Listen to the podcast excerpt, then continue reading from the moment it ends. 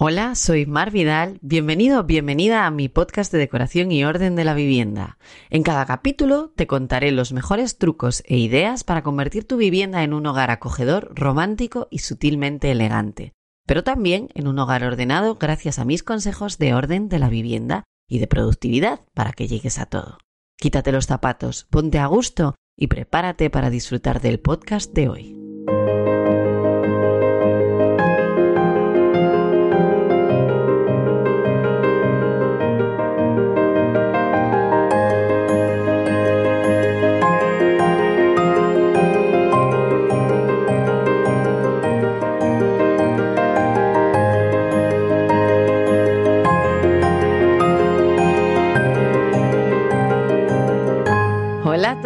Bienvenida, bienvenidos una vez más a mi podcast de decoración, orden, organización, productividad, gestión del tiempo, lifestyle y bueno, de todo lo que se me pasa por la cabeza. Ahora estoy en modo enero y enero es modo gestión del tiempo, objetivos, productividad y todo esto.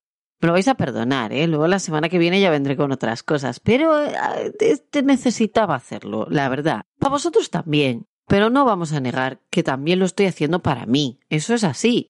Bueno, en este capítulo vamos a seguir un poquito la estela anterior. Vamos a intentar centrar bien las bases de nuestra programación anual para ser mucho más productivo, tipo lo que estábamos viendo en el último podcast, ¿no? Porque como yo siempre digo, para poder tener una vida slow, necesitas ser hiperproductivo en tu día a día. La cosa es así. Hace unas semanas, en el podcast anterior, hablamos de cómo crear un mood board inspiracional, una línea o espiral en mi caso de la vida, y un poco a grosso modo de la diferencia que existía entre tareas y objetivos, y hasta os di las bases del reto del ahorro para viajar. En serio, si acabas de llegar, pásate por los podcasts anteriores porque de verdad que solo son tres pero que no tienen desperdicio. Y además, piénsalo así, solo son tres y son pequeños. Te lo vas a quitar delante muy rápido. Y luego ya para los siguientes vas a estar aquí, vamos, súper, súper concentrado, concentrada.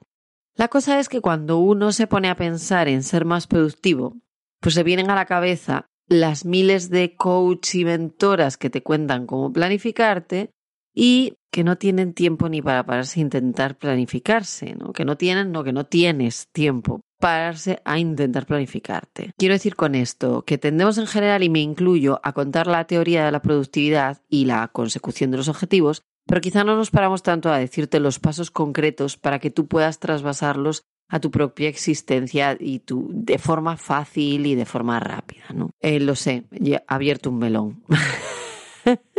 a ver cómo me apaño ahora para ir cerrándolo. ¿eh? Ya, ya sé que lo he abierto. Voy a abrir muchos melones en este podcast, ¿eh? ya, lo, ya lo iréis notando. Pero bueno, no tiene desperdicio.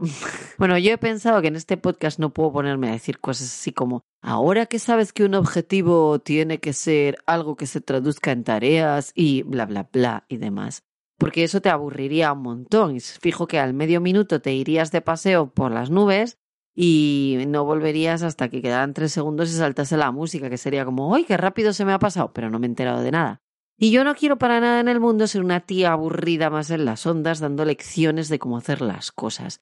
Lo que yo quiero es que te remangues, que te pongas las pilas. Eso es lo que eh, sé que tú deseas hacer, porque al final, como yo siempre digo, yo no vendo cosas, yo vendo un estilo de vida y es un estilo de vida slow y para conseguirlo y lograrlo tienes que ser hiperproductivo.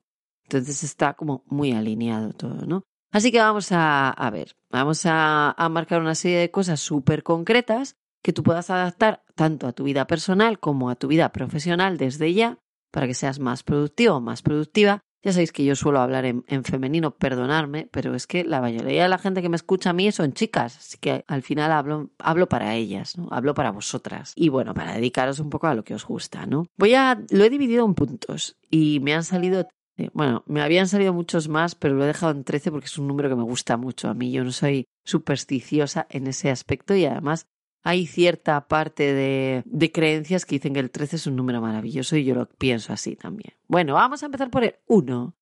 El primero es este. Sé la reina de la lista, pero no una flipada de las listas. Usa el lema, si lo anoto, lo gestiono, de David Allen. Y no hagas listas que no vayas a gestionar. A ver, esto es como tener una lista de la compra donde hay carne y pescado cuando eres vegetariana. No tiene sentido lógico y lo mismo ocurre con las listas chorras, ¿no? Entonces, sé la reina de la lista, pero no seas una flipada de las listas, porque al final hay mucha flipada de la lista. Estoy segura de que te estás riendo y estás diciendo yo soy una flipada de la lista. Si te sirve de consuelo, te diré que yo también he sido una flipada de la lista hasta que descubrí a David Allen y aprendí a gestionar todo esto, ¿no? Voy a poneros un ejemplo a nivel personal. Hazte una lista de compras de la vivienda por tiendas. Por ejemplo, imagínate que tienes que comprar velcros para forrar las patas de la silla, para poner debajo de las patas, ¿vale? Pues eso lo metes en una lista que se llama compras en el Leroy Merlin. Y ahí vas metiendo, por ejemplo, las pilas del nuevo juguete de Reyes y demás, ¿no? Todas esas cosas que cuando vayas al Leroy Merlin vas a tener que comprar. Esa lista además debe estar viva, ¿no? Debe de ir a menos o a más según vayas o no, pues al centro o al sitio concreto al que tienes que ir a comprar las cosas concretas, ¿no? Se ha entendido, me imagino, ¿verdad? Quien dice Leroy Merlin, dice el IKEA, dice lo que sea. Obviamente ahí está la lista de la compra para dar fe de esto, pero es que esto lo tienes que trasvasar pues un poco a todo, ¿no? Por, por poner un poco en un ejemplo a nivel profesional, pues anota el proceso para delegarlo o grabarte en vídeo. Te diré que yo para esto uso Loom y Trello. En Trello lo que hago es Trello, escrito con dos L's. Es un tablero de procesos por departamentos. Trello es una, es una aplicación que sirve para poner tableros y dentro de tus tableros metes eh, listas. Entonces, lo que hacemos es meter en ese Trello, vamos metiendo todos los procesos que necesitamos delegar y luego lo grabamos en Loom. Y lo que Loom, L-O-O-M, o sea, L-O-O-M, es una aplicación online y de escritorio que te sirve para grabarte a ti misma o grabar tu pantalla del ordenador con, con voz y lo que tú quieras, ¿no? Entonces es genial para grabarte lo que estás haciendo. Yo incluso podría grabar cómo hago el desglose del podcast y quedaría ahí para los anales de la historia o hasta que lo umpete o, o yo lo pierda si me lo he bajado, ¿no? ¿Esto qué haces? Pues yo lo que hago con esto es que voy grabando eso, todo lo que voy haciendo, el proceso, y lo copio el link que me da y lo pego en esta carpeta de Trello que os digo. Y entonces todos los procesos que yo hago en mi negocio están grabados en Loom y están subidos en el Trello. Si alguien necesita algo porque yo me ponga enferma, pues está ahí. Por cierto, que no sé si os he contado que hay dos objetivos que he añadido para este 2021. Uno de ellos es de verdad no trabajar los viernes, porque es, bueno, yo creo que este sí que ya os lo había contado, yo no trabajo los viernes, pero eso es mentira. O sea, a mí me gustaría no trabajar ningún viernes, pero lo cierto es que hay muchos de ellos que trabajo al menos unas horitas. Mi idea es que esto deje de pasar. Entonces, que yo a partir de las diez y media, once de la mañana pueda coger, apago el teléfono, me voy al campo de golf y me olvido del mundo, que es lo que realmente me apetece, al campo de golf, a caminar o lo que a marido le dé por hacer en ese momento, si es que él puede hacerlo conmigo o lo que a mí me apetezca hacer sola, si es que quiero hacerlo yo sola. Y el otro objetivo que me he propuesto para este 2021, el otro es muy facilito también, el otro es em, poder ponerme enferma.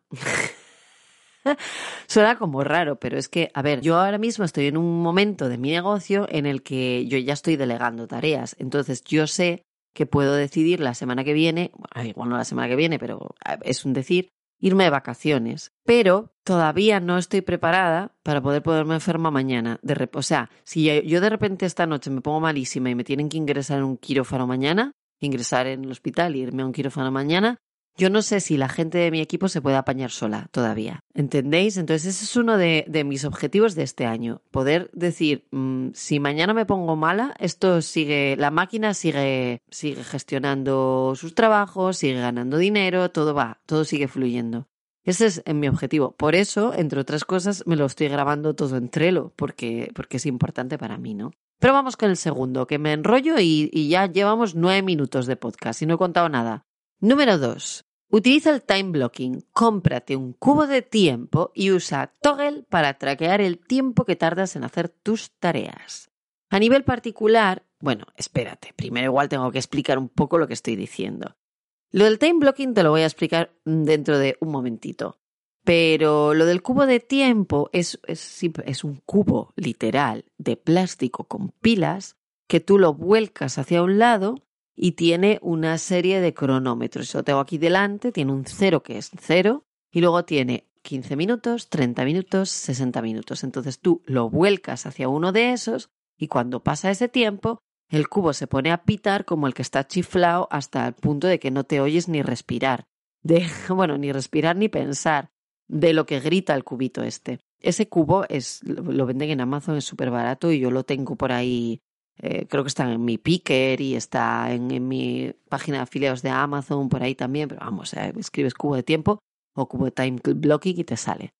Y si no, de todas formas, yo si, si puedo os lo dejo eh, por aquí escrito en algún sitio. Bueno, y usa Toggle para traquear el tiempo que tardas en hacer tareas. Toggle es una aplicación, se escribe T-O-G-G-L. Es una aplicación online que sirve para que tú traquees tu tiempo. ¿Qué quiere decir esto? Que tú eh, marcas, eh, le das clic y eso se pone a contar el tiempo que tardas en hacer las cosas. Entonces tú metes lo que estás haciendo, le das al play, eso se pone a contar, tú puedes ponerle etiquetas, puedes asignarle una, un cliente, puedes asignarle una parte del equipo, o sea, lo que te, puedes hacer con ello lo que te dé la gana. Y así controlas lo que tardas de verdad en hacer las cosas. A nivel particular puedes usar el cronómetro del teléfono mismamente, ¿vale? No, no hace falta, pero a nivel profesional sí que te recomiendo que, que utilices Toggle. Te explico brevemente de qué va esto del time blocking antes de que se me olvide. Aunque eh, conste que tienes un vídeo en mi canal de YouTube sobre el tema y yo lo voy a tratar con más detalle en, en otro podcast, pero bueno, la idea es que te hagas bloques de tiempo hasta para ir a hacer pis, o sea, absolutamente para todo. Pero cuando digo para todo es para todo literal, o sea, ya ves que te pongo que hasta hacer pis. Ejemplo, me levanto y me dedico de seis y media a siete de la mañana a hacer yoga y meditar o bien a hacer spinning o bien body pump. De siete a siete y veinte me ducho. De siete y veinte a siete y cuarenta desayuno y así sucesivamente. Lo mismo que en las fases del trabajo, ¿no? Todo lo vas marcando, absolutamente todo, con sus tiempos. Punto número tres. Agrupa tareas. Esto es muy, pero que muy, pero que muy, muy, muy, muy, muy, muy, muy, muy, muy, muy, muy productivo. Agrupar tareas similares o que nos requieren el mismo nivel de actividad es súper eficiente. Mira, a ver, piénsalo así. Cuando tú vas al súper, ¿cómo haces? Si tú haces las cosas bien, vas a empezar llenando todo lo que es consumible pesado, uséase, la leche, el agua, la cerveza, todas estas cosas. Luego pasas a carnes y pescados envasados. Luego pasas a cosas en tarros, en latas, en cajas, o, al revés, ¿no? Primero cosas en tarros, en latas, en cajas, luego eh, carnes y pescados envasados. Y así hasta lo fresco y lo blandito, como el pan, los tomates, los huevos, esas cosas que no, que no quieres que se escachen y se espachurren, ¿no? Sigues un sistema concreto y una línea temporal en la que tu cerebro está haciendo eso y no para a otra cosa. Lo explico fácil, a que no te da por llamar a la vecina para ver qué tal está su pierna mientras estás comprando harina. Eso es porque son dos tareas que requieren una concentración que no se parecen nada la una a la otra. Entonces no te da por hacerlo junto, ¿no? Otro ejemplo. Vas al centro a comprar y de paso vas al banco y de paso al notario. Bien, a priori son cosas distintas, pero con un nexo en común requieren que te desplaces al centro. Así que no vas hoy al notario, mañana al banco y pasado a la mercería, sino que lo pones todo junto para hacerlo en la misma mañana o en la misma tarde, ¿no? Eso es un bloque de tiempo. Sí, amiga mía, llevas haciendo bloques de tiempo como una profesional media vida. Lo que pasa es que no lo sabías, o igual sí que lo sabías. Esto es así. Y así mismo con todo, ¿no? A nivel empresa podríamos decir que bloqueas rangos de tiempo o días completos para determinadas tareas que son similares. ¿no? Por ejemplo, yo los martes y los jueves hago proyectos de interiorismo. No lo hago los lunes ni los miércoles, porque me requiere un nivel de energía muy alto para vibrar con mi creatividad. Entonces, los viernes normalmente o descanso o atiendo a proveedores y también es el día que dedico a formación. De, pero la de estar sentado y aprender de verdad, no la de ver una charla o la de escuchar un podcast, a otra historia, ¿no? Los lunes, por ejemplo, me dedico a cosas de administración, mails, facturas, presupuestos, gestión de commerce, cosas que tengan que ver un poco con la administración y gestión del, del equipo de trabajo, ¿no? Para que puedan afrontar ellos bien la semana y para que todo esté, para que todo el engranaje gire como debe girar, ¿no? Y cuando hago blog post o, o, post de cualquier clase, pues lo hago todo el mismo día. Cuando grabo podcast intento grabar varios y si tengo algún otro vídeo que grabar, pues lo hago también ese mismo día. Porque el nivel que tengo para hacer eso es el mismo, o sea, el nivel de energía, me refiero, es el mismo, entonces lo hago, aprovecho y lo hago todo el mismo día. Si, por ejemplo, escribo el podcast, pues escribo el podcast, programa de radio y a veces también incluso el temario de los cursos, ¿no? Para poder luego grabarlos. esto va todo muy alineado, entonces lo hago todo junto. ¿Entiendes por dónde voy? Si tu cerebro tiene que saltar de tarea a tarea, es cuando te parece que no hiciste nada, ¿no? Es cuando te da por hacer multitarea a lo loco y no la centras, porque tardas un ratito en pasar de una a la otra, ¿no? Eso por ahí. Luego, nos vamos al punto cuatro. Trabaja en equipo, tanto en el trabajo como en casa. Trabajar en equipo siempre ahorra tiempo y te hace más productivo. No vais los dos a la compra. Lo hace uno y el otro hace lo que sea, pero otra cosa. Es el mientras yo lavo tú secas de toda la vida, pero pasado a lo que es gestión del hogar, ¿no? Hacemos pactos, llegamos a acuerdos y gestionamos la familia en equipo para hacernos más productivos y poder dedicar más tiempo a lo que ambos queremos. Y te voy a decir una cosa, y para no encabronarnos, en el trabajo es lo mismo. Si yo tardo medio segundo en darte a ti un modelo de cubre radiador, no le pido a Sandra que se escuerne buscando uno, me lo enseñe, yo le dé el visto bueno y luego que yo le mande el mail de la persona a la que ella le tiene que mandar el cubre radiador, ¿me entiendes? O sea, cojo y lo hago. Esto es, hay una frase que yo utilizo mucho cuando hablo de orden de la vivienda a, mis clientas y a las personas a las que formo, y bueno, o sea, al, al, común de los mortales que hace un curso mío o que va a un taller mío, que es que eh, si tú tardas medio segundo Imaginaros. Cariño, ¿tienes algo de suelto para ponerla ahora? Sí, mi amor, lo tienes en mi bolso. ¿Y dónde está tu bolso? En el despacho. ¿Y, en el bolso dónde está? Está dentro de la cartera, pero es la monedero, o sea, tienes, es la cartera que es veis, tienes que abrirla y dentro hay un, eh, una cremallera y dentro de esa cremallera están las monedas. O sea, ¿os habéis dado cuenta el tiempo que tardo yo en decir todo eso? Con lo fácil que es, voy, cojo las monedas, las dejo en el mueble en la entrada, digo, tienes las monedas en el mueble en la entrada. Punto. Eso es puñetero gestión del tiempo, o sea, perdón, porque ya sabéis que soy un poco mal hablada a veces y me corto mucho, ¿eh? Reconozco. Eso es gestión del tiempo. Y en el trabajo es lo mismo, o sea, os voy a decir una cosa que si no la sabíais os va a cambiar la perspectiva. Dejar de ser Dios en tu trabajo te da alas. Creces más rápido, mejor y ganas más y tienes más tiempo, con lo cual sonríes más. Y esto me lleva al punto 5. Delega y paga. Así de duro y así de fácil.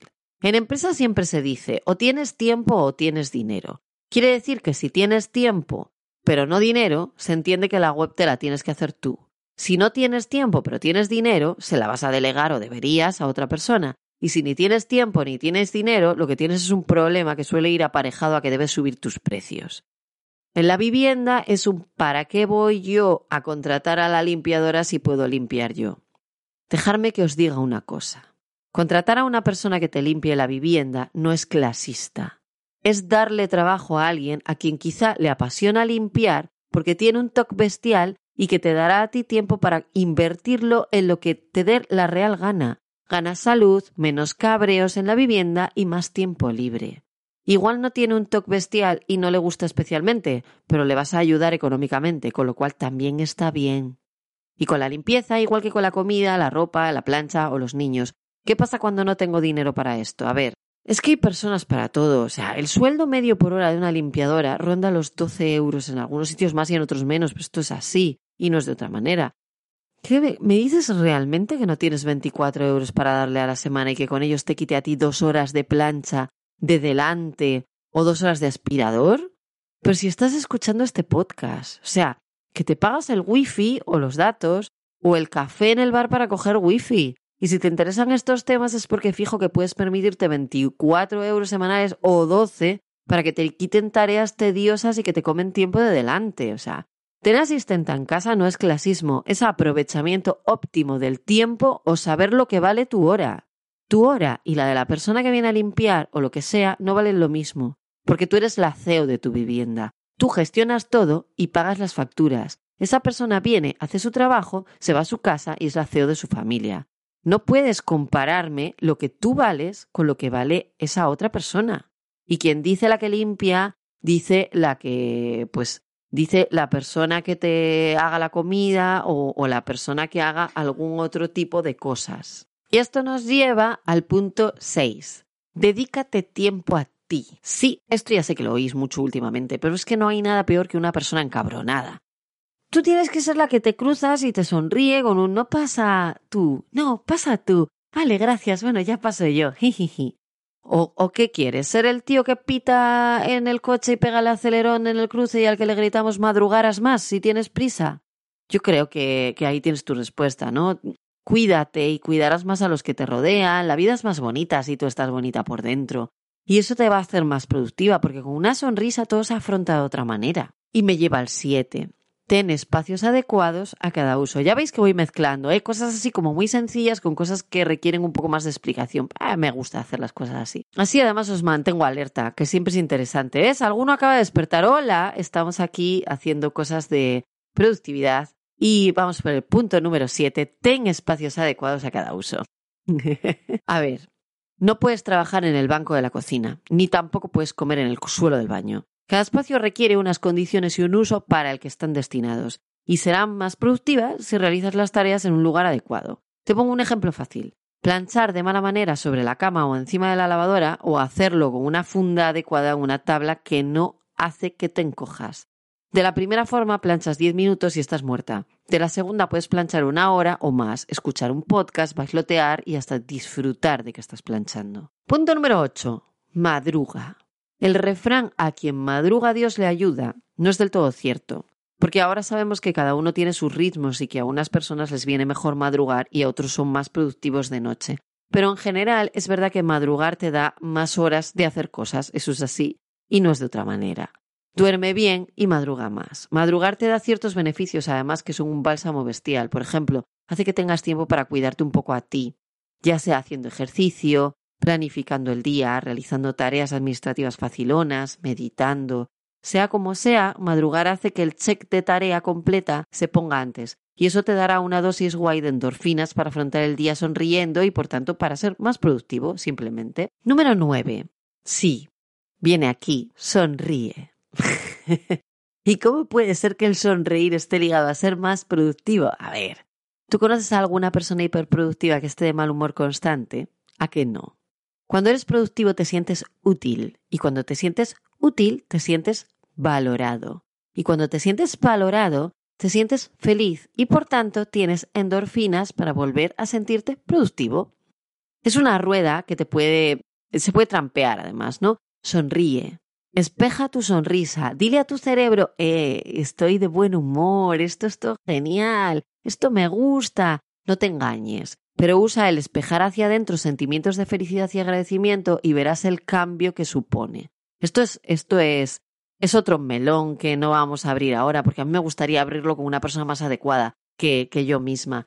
Pero, esto, es, un melón bestial, pero tú quédate con esto y, y, vete poniéndolo en práctica, ya verás, ya hablamos dentro de unos meses. Punto número 10. Agradece y valora. Yo esto lo hago así, te voy a contar cómo, cómo, lo hago yo concretamente y a diario, ¿vale? Para que, para que tú puedas luego trasvasarlo a tu mundo y hacerlo un poco como a ti te dé la gana, ¿no? O coger lo que más te guste. Yo tengo una libreta que todas las mañanas tras desayunar y leer mis revistas del sector abro. Yo no sé si esto lo he contado, algún, eh, igual lo ha contado ya, ¿eh? Pero bueno, lo voy a repetir. En una cara tengo un diario personal donde yo hago una leve valoración del día anterior y de lo que tengo por delante ese día, ¿no? En la otra cara tengo un diario profesional donde hago lo mismo, valoro lo anterior y valoro ese día, lo que va a pasar. O lo que tengo que hacer. Y esas valoraciones me dicen si voy alineada o no con lo que yo quiero lograr, o si estoy descarrilando y debo volver a la autopista de mi mood board, de lo que veíamos la semana pasada.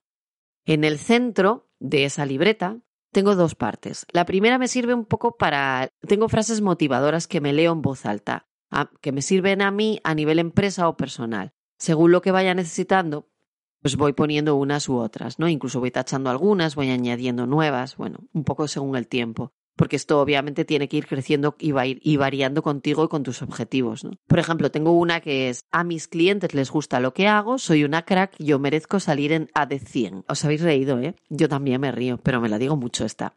Porque a veces me cuesta mucho valorarme a mí misma más allá de la valoración externa. Y yo siempre me escondo en los procesos, así que así me autogestiono para seguir creciendo con abundancia, que, que es muy bueno para, para que realmente es imposible que tú brilles si tú no te crees que brillas. Y, y, está muy bien que la gente te diga que brillas, pero si tú no te lo crees, al final no vas a, no vas a vibrar tan alto como para llegar a donde tú quieres llegar. Así que yo me lo leo ahí en voz alta y me digo, yo voy a ser A de 100, yo voy a ser A de 100 y al final yo seré A de 100, ya lo veréis. Un día llegaré y os diré, soy A de 100.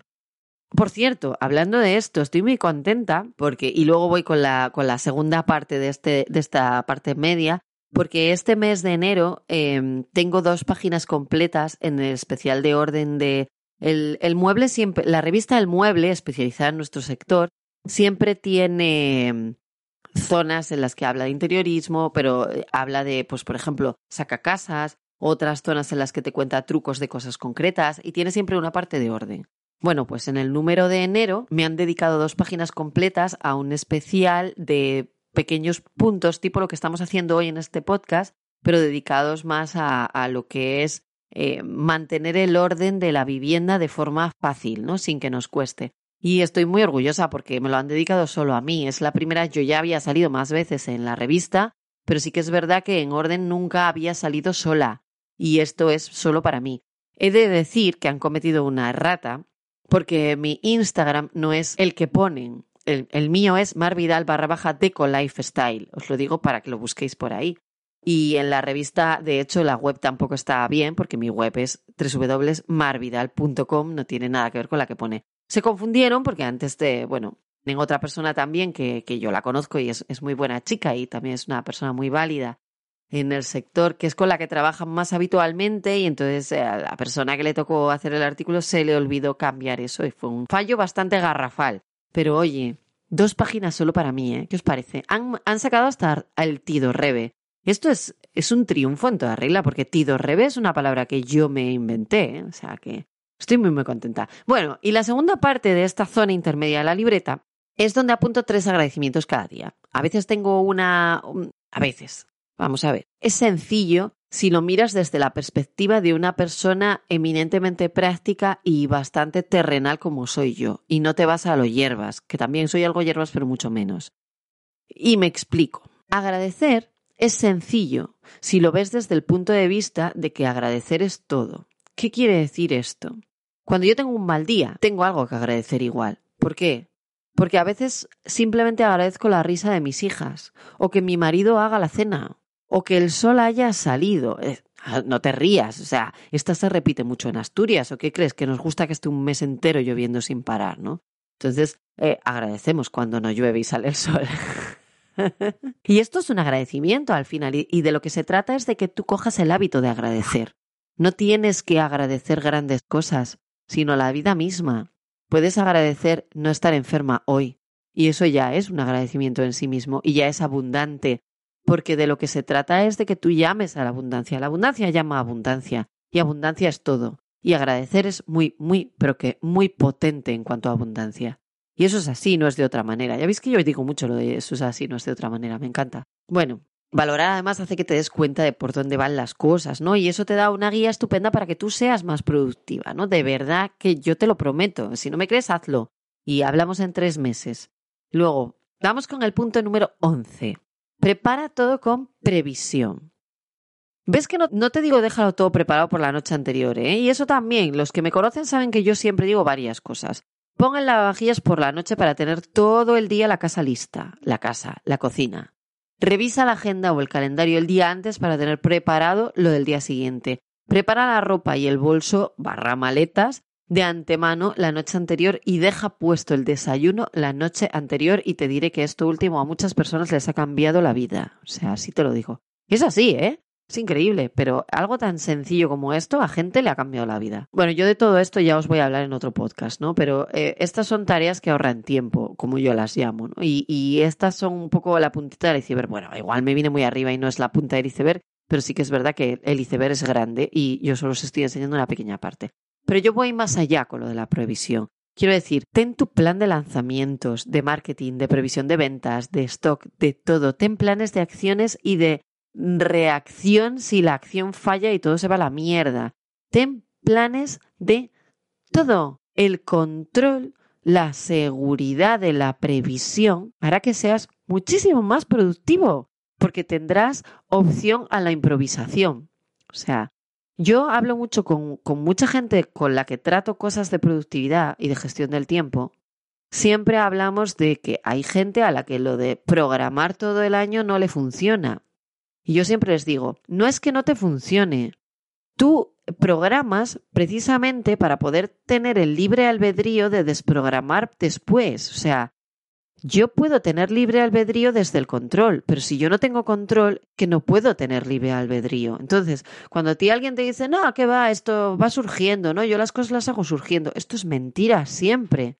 Igual no se están dando cuenta, pero siempre es mentira. Porque tú necesitas tener una parte de control para poder dedicarte al libre albedrío. Y esto me lleva ya, pues, al punto número 12. Prioriza y ahoga el ruido. Y aquí me explico. David Allen tiene una matriz de gestión del tiempo que a mí me apasiona y te enseña que las tareas se dividen en cuatro. Tareas que son urgentes, no urgentes, importantes y no importantes. Tienes que saber en qué rango están tus tareas y entender que el que para ti estén en un rango no quiere decir que, para, que, que lo estén para otros. ¿no? Te pongo un ejemplo fácil. Recibir WhatsApps para mí no es urgente ni importante. Porque nadie que quiera algo importante, al menos en mi mundo, me va a mandar un WhatsApp. Si es importante y urgente, me van a llamar. Otro ejemplo, contestar los mensajes directos de Instagram no es urgente para mí, pero sí que es importante, porque a mí me llegan muchas peticiones de presupuesto por esa vía. Entonces, para mí es importante contestarlos. Cada día, de hecho. Em, ir a hacer pis cuando tengo ganas no es importante, pero sí que es urgente, porque si no me mearía en la silla. Y como tal, tengo que atenderlo. Entonces, con esto y teniendo tu control de, de, saber en qué rango están tus tareas, si son importantes, no importantes, si son urgentes o no urgentes, pues ahí ya vas a tener un control bastante grande para poder tener, ser más productivo, ¿no? Para tener más planificación. Y la última y no menos interesante. Número 13. Sé consciente y como dice Sergio Fernández, sitia tu mente. Sé consciente de cuáles son tus puntos flacos y flojos, de dónde procrastinas, de por qué procrastinas donde procrastinas, Igual lo haces sin darte cuenta, pero no. O sea, eso es mentira, siempre te das cuenta. Lo que pasa es que no te quieres parar a pensarlo, por lo que sea. Alguna barrera hay detrás o algo hay detrás que hace que no te quieras parar, pero tú eres consciente fijo. Lo que debes tomar es esa cuenta, ¿no? Y hacer algo con ella. O sea, yo procrastino algunos proyectos porque no me motivan. Entonces lo que hago es ser consciente y meterme en la parte motivadora de ellos y el resto lo delego. Al final y con el tiempo te das cuenta de que delegarlo es más rentable a medio plazo que hacerlo, porque el trabajo se termina mucho antes y eso te da la opción de que tú generes pasta en otras formas y además la hagas antes, ¿no? Eso en cuanto a trabajo, ¿no? Y en cuanto a lo de sitiar la mente, es algo que le oí a Sergio Fernández en un curso de abundancia o en un reto, no me acuerdo muy bien qué fue, y me encantó, porque si bien yo ya lo hacía, lo hacía sin saberlo, no era el ser consciente de ello me hizo llevarlo a su máxima expresión, ¿no?